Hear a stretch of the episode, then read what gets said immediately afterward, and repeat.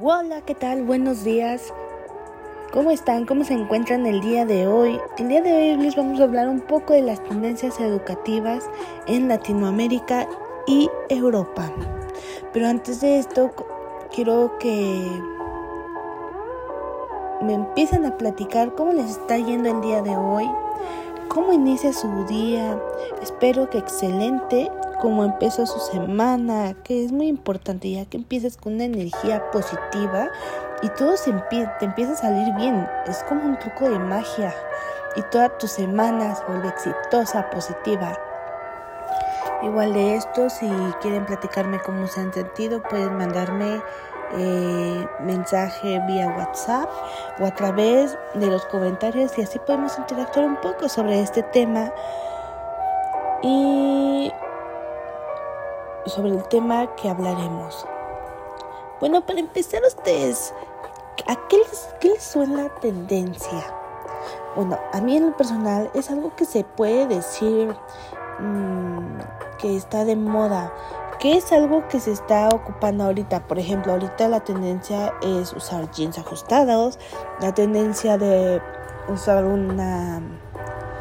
de vestirse. Mm, la ropa vintage y, y ahora este y así esto es una tendencia. De igual manera ustedes déjenme en los comentarios si tomaré en cuenta eso ahora se está preguntando cómo sería la tendencia aquí en Euro y aquí y en Europa. Bueno, pues vamos a empezar. Ya sabemos más o menos de qué es una tendencia. Ahora estamos por concluir el tema. La ¿cómo se dice? La evolución de los análisis de la relación entre el sistema educativo y cambio en el sentido más inclusivo del término ha seguido una trayectoria particular. Durante mucho tiempo fue un supuesto básico a singular a la educación, un papel central tanto de la perspectiva del cambio social como de la que se refiere del destino individual de las personas. Es de suma importancia analizar el contexto y las características de los sistemas educativos de cada país, pues aunque sean parte de un mismo contingente o región, las necesidades y retos a los que se enfrentan son totalmente distintos. En el contexto de la globalización, la introducción de la tecnología en los sistemas educativos es un fenómeno de carácter político, cultural y económico que permite romper diferentes barreras de espacio y tiempo, pues actúa de flujo de los mercados en todo el mundo. Permite acercar a las personas y obtener bienes materiales sin importar su ubicación geográfica. Sin embargo, las desigualdades se hacen cada vez más visibles. Tal es el caso de las personas con recursos suficientes y las que están en condición de pobreza. Siendo el segundo grupo el mayor tamaño, la educación en todos los niveles ha presentado cambios de tipo tecnológico, a los cuales no se tiene acceso por motivos económicos, ¿sale? Este, pues esto se puede decir que es como la desigualdad, chicos. En cuanto a América del Norte, el monto de los recursos destinados a seguridad y milicia en Estados Unidos es preocupante, además que hay una enorme contradicción en plantear la educación de nivel superior como un bien común y público, frente a la postura en el mercado es la fuerza impulsada de los profesionales.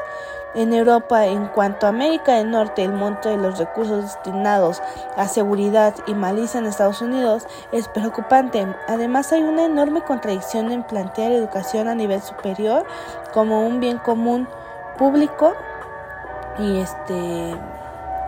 ¿En dónde me quedé? como un público frente a la postura en que el mercado es la fuerza a impulsar a los profesionales. Uno de ellos es el currículum flexible. El currículum flexible es el entorno europeo en la que se encuentra en las diversas modalidades educativas que se ofrecen. La flexibilidad está dada por los siguientes aspectos. Modalidad educativa, presencial, a distancia, online, mixta, planes educativos. Unos niveles permiten acceder a otros según la capacidad y habilidades adquiridas. Y También hay programas de acreditación y certificados profesionales al cual ejerce un trabajo poder, incluso forma parte de una u otra disciplina. El uso de la tecnología en contexto más allá del escolar permite un aprendizaje a carácter ubico. Los aspectos culturales y sociales que se incorporan en la educación de los ciudadanos, los cuales impactan directamente en la flexibilidad y rigidez curricular. Acreditación y certificación profesional en la Unión Europea es el proceso de acreditación y certificación en la Unión Europea se ofrece no solo en el contexto del continente, sino para naciones como las de la América Latina.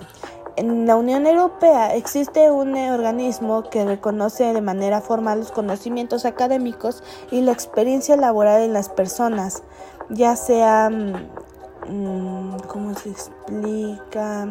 Con lo cual se garantiza, mm, bueno, sí, se garantiza en alguien está calificando y cuenta la capacidad que realiza en determinadas actividades o tareas.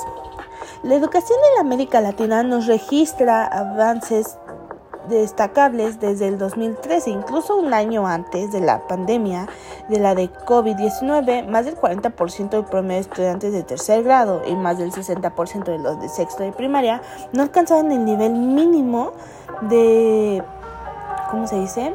De las competencias fundamentales en la lectura y matemática.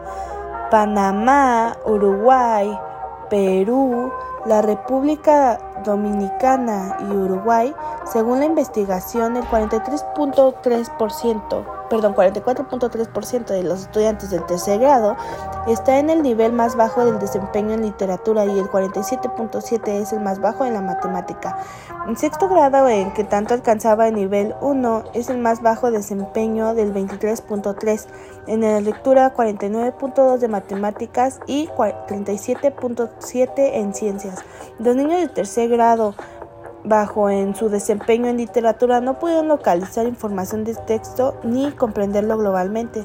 En sexto grado, en tanto los y las estudiantes no no fueron capaces de inferir información cuando para hacer tuvieron que comprender global o conectar ideas secundarias y especificar que se presentan en las distintas partes del texto.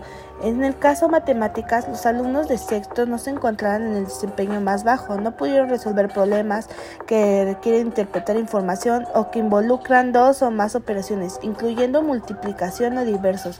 Los recursos los resultados apenas han variado desde la última evaluación que fue realizada en el año 2013, aunque en realidad no es la misma en todos los países estudiados. Perú, Brasil y República Mexicana fueron los mejores, bueno, más bien los países que más han mejorado.